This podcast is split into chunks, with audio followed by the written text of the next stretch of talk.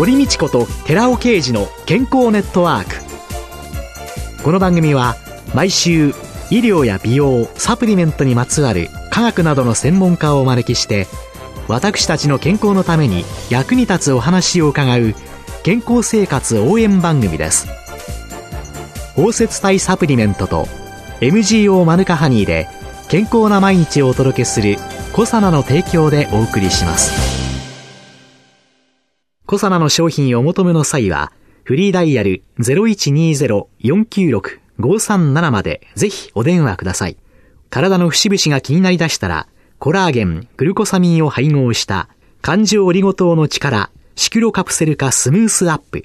お得な定期購入もご準備しております。ご購入は、コサナのフリーダイヤル0120-496-537専任スタッフが商品に関するお問い合わせ、ご質問にもお答えいたします。コサナのフリーダイヤル0120-496-537 0120-496-537皆様のお電話をお待ちしています。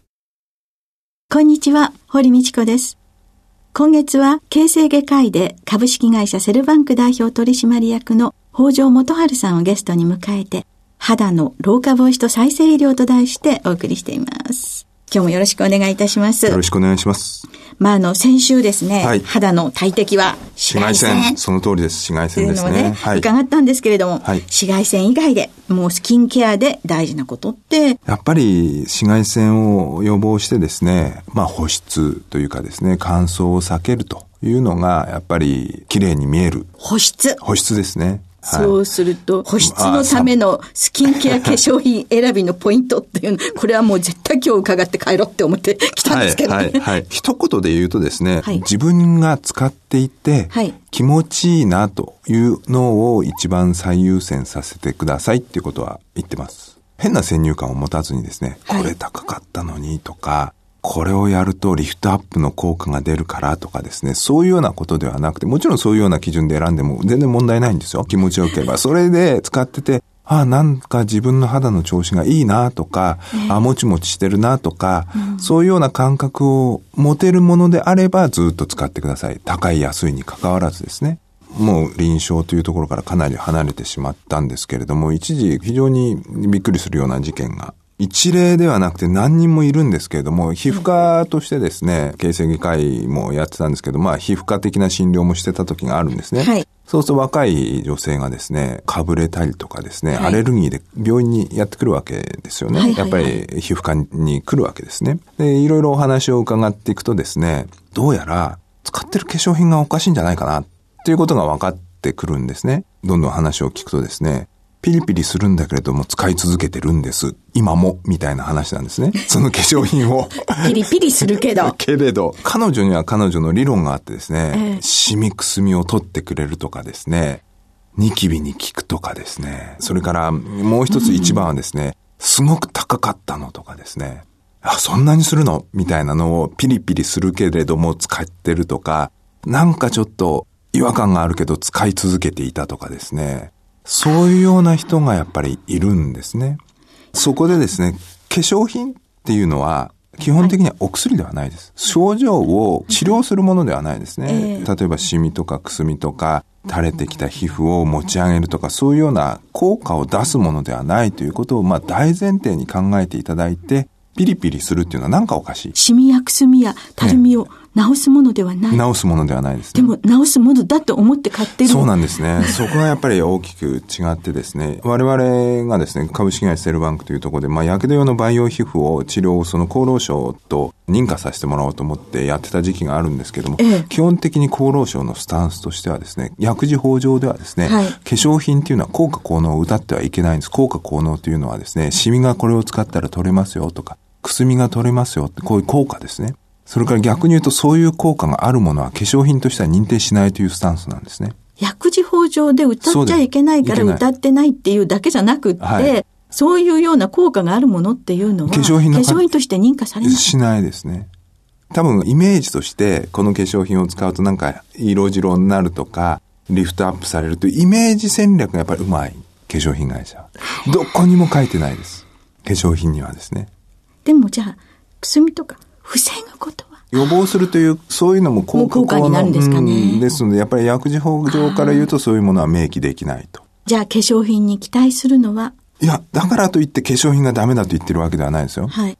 例えばですね、私がよく好んで使う化粧品の一種にですね、リップクリームっていうやつがあるんですね。はいはいはい、はい、あれというのも薬品ではないです。でも、冬場には欠かせないものですね。あ、乾燥しますね。そうですね。そうですね。予防のためにですね、あ、今日寒いな、もう冬になってきたな、乾燥してきたな。じゃあリップクリーム塗ろう。化粧品を使おう。っていうのはもう全然ありです。だからちょっと分けて考えられた方がいいと思いますよ。お薬と化粧品は別々の役割を持っている。どちらかが偉くてどちらかが劣っているということではなくて、薬には薬の役割がある、はい、化粧品には化粧品の役割がある。はいだからその辺を守って化粧品の役割というのは日々の生活をコンフォタブルに送るものです。それから対人にですね、お化粧したりして、うん、やっぱり私は女性です、私は男性です、うん、ということを認識してもらうために使う。そういうような役割のものであって、決してその薬の役割を担うものではないということが大前提で、はい、その上でやっぱり自分に合ったものを使う。あ、自分が気持ちいいな。っていうのがその化粧品の選び方の一番のポイントですね。はい、何かの違和感が出たら、それはもう自分に合わないということで中止してください。っていうのがやっぱり医師としての基本ですね。それから化粧品として向かい合う基本になります。じゃあ、日々のスキンケアの洗顔だとか、はい、そのポイントを教えていただけますか、はいはい、私は石鹸あんまり使わないんですよ。洗顔に石鹸を使わない使わないですね。体洗うのも、夏になれば使いますけれども、冬場なんて1週間のうち2回ぐらいでしょうかね。なぜか、はい、皮膚というのは、先週も多分お話ししたと思うんですけれども、はいはい、自動車の鉄板と塗装みたいな関係です。はい。塗装、表皮があるよそうですね。すごい薄い表皮そうですね。はい、で、皮膚というのは、やっぱり自動車にとって命は塗装ではないです。鉄板です。はい。鉄板があるから中に乗っている人を守ってくれるんですね。頑丈な鉄板があるから。はい。神秘が鉄板でした。ですね。その鉄板を薄く覆ってるのが表皮という塗装ですね。はい、で、表皮というのはですね、はい、いわば鉄板を守る脇役みたいなもんなんです。0.1ミリぐらいそうですね。で、それをゴシゴシ剥がすということは、大事な大事な鉄板を守る塗装を剥がし落としてることなんですね。あら、ナイロンたわしでゴシゴシって洗う人いっぱいいますよね。ナイロンたわしは論外です。もう、もう、即刻、即刻やめてほしいということ。で、それがやっぱり一番のスキンケアのポイントかなと思いますね。はい。でもあの、ニキビがいっぱいできてるね。そういうお顔でね。そうですね。ニキビができてる時には、適切な治療をしましょう。これは石鹸とか、はい、何か化粧品とか、そういうようなもので治るものではない。まあ、ほっときゃ治るとは言うんですけどもね。思春期のニキビ。の治療？で治療をしましょう。はいはい。石鹸っていうのも薬ではないですので、それで治すものではないです。はい、不潔にしてるからニキビができるものではなくて、えー、アクネ菌というものがですね、毛脳の中に貯留してしまうことでできるその病態ですので、それはそれで皮膚科に行って治療してください、という話でしょうかね。でもそういうのって石鹸いっぱいつけていっぱい洗った方がいいのかなって。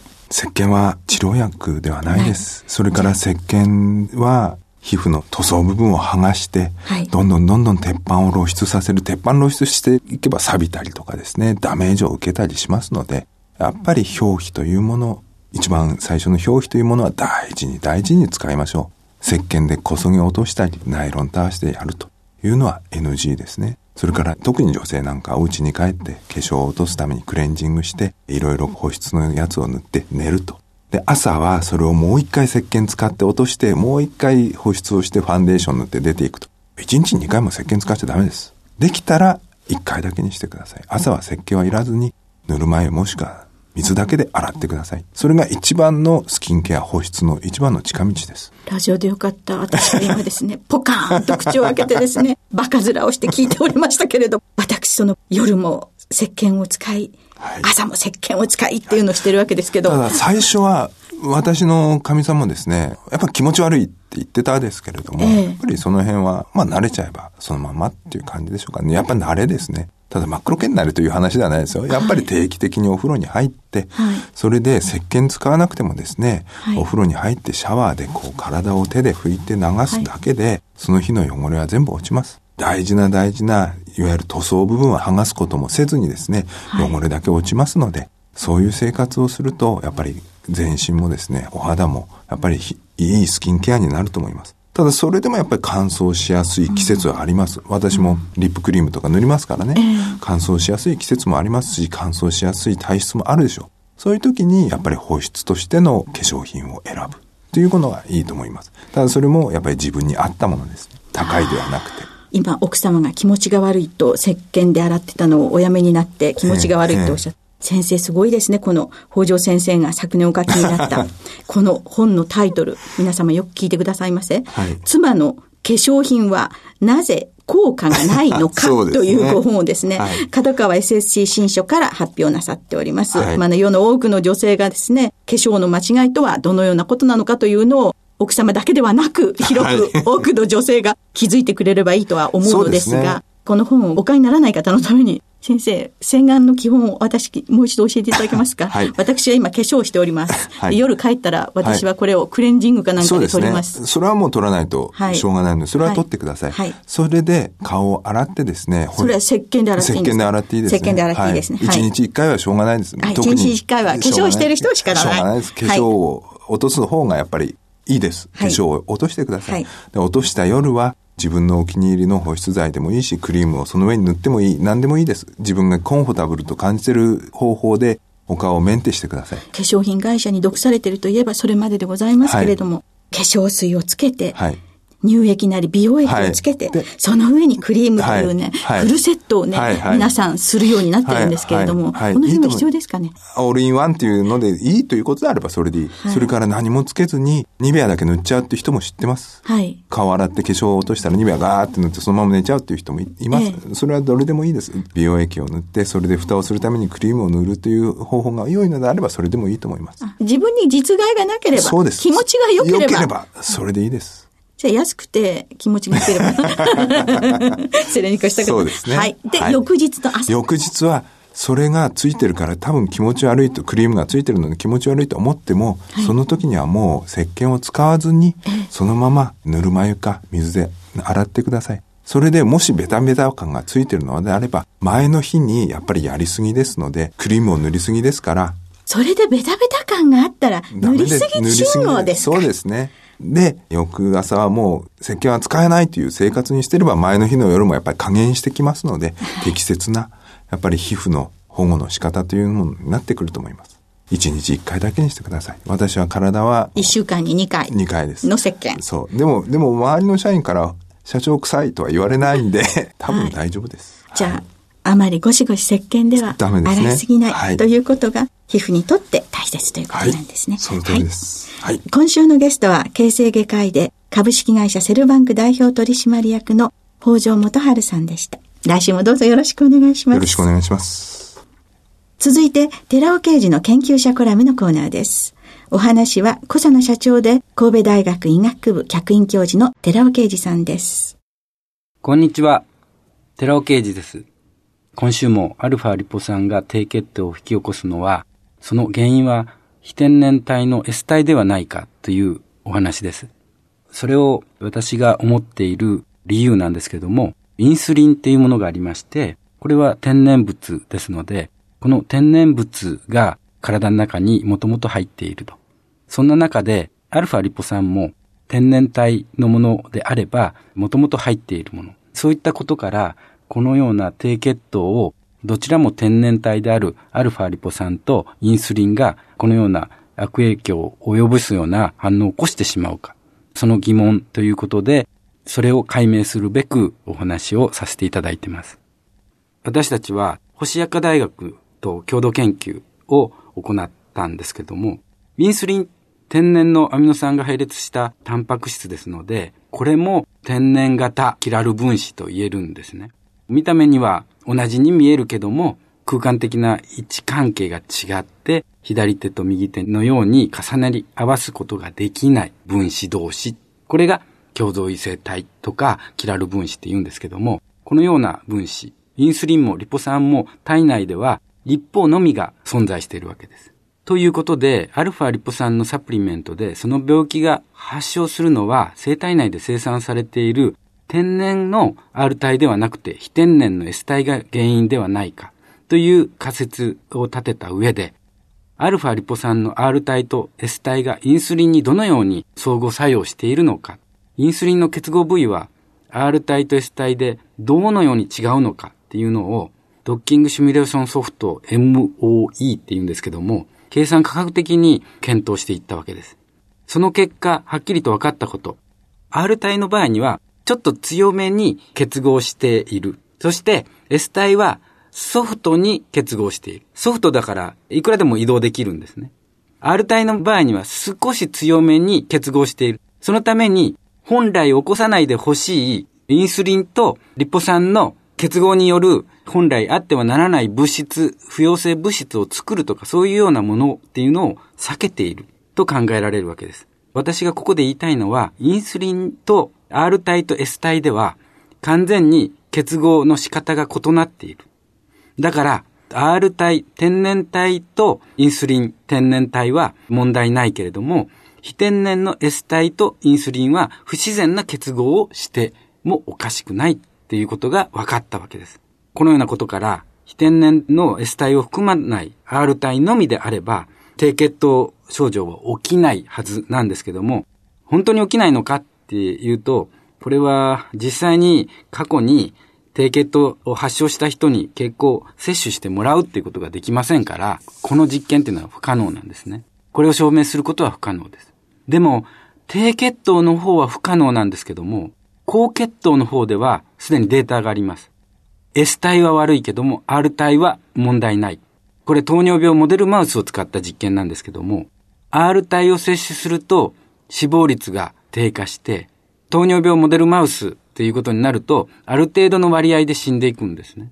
それを死亡率約30%ぐらいに設定しています。それが R 体を摂取すると8%ぐらいまで死亡率は低下する。つまり糖尿病の治癒効果が見られる。でも S 体を摂取すると死亡率が大幅に上昇する。50%ぐらい死んでいってしまう。これ、高血糖の場合にはこのようなデータがあるわけです。低血糖症と高血糖症、相反するものですけども、血中の糖分が減るか高まるか、相反してますけども、いずれにしてもインスリン制御の問題なんですね。ですから、その点から言うと、非天然体である S 体っていうのは問題で、やっぱり S 体を含まない R 体のみのリポ酸をサプリメントとして摂取するのが安全ではないかと私は考えているわけなんですお話は小佐奈社長神戸大学医学部客員教授の寺尾啓二さんでした。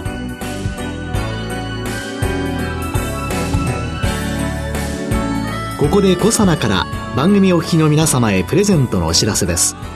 強い抗菌作用のあるニュージーランド産のマヌカハニーとプロポリスを配合したコサナのプロポリスマヌカハニーキャンディーとマヌカハニーとコエンザイム9点を配合したコサナのコエンザイム9点マヌカハニー入り粒ガムをセットにして番組お聞きの10名様にプレゼントします。プレゼントをご希望の方は番組サイトの応募フォームからお申し込みください。当選者は7月7日の放送終了後に番組サイト上で発表します。コサナのプロポリスマヌカハニーキャンディーとコエンザイム9点マヌカハニー入り粒ガムプレゼントのお知らせでした。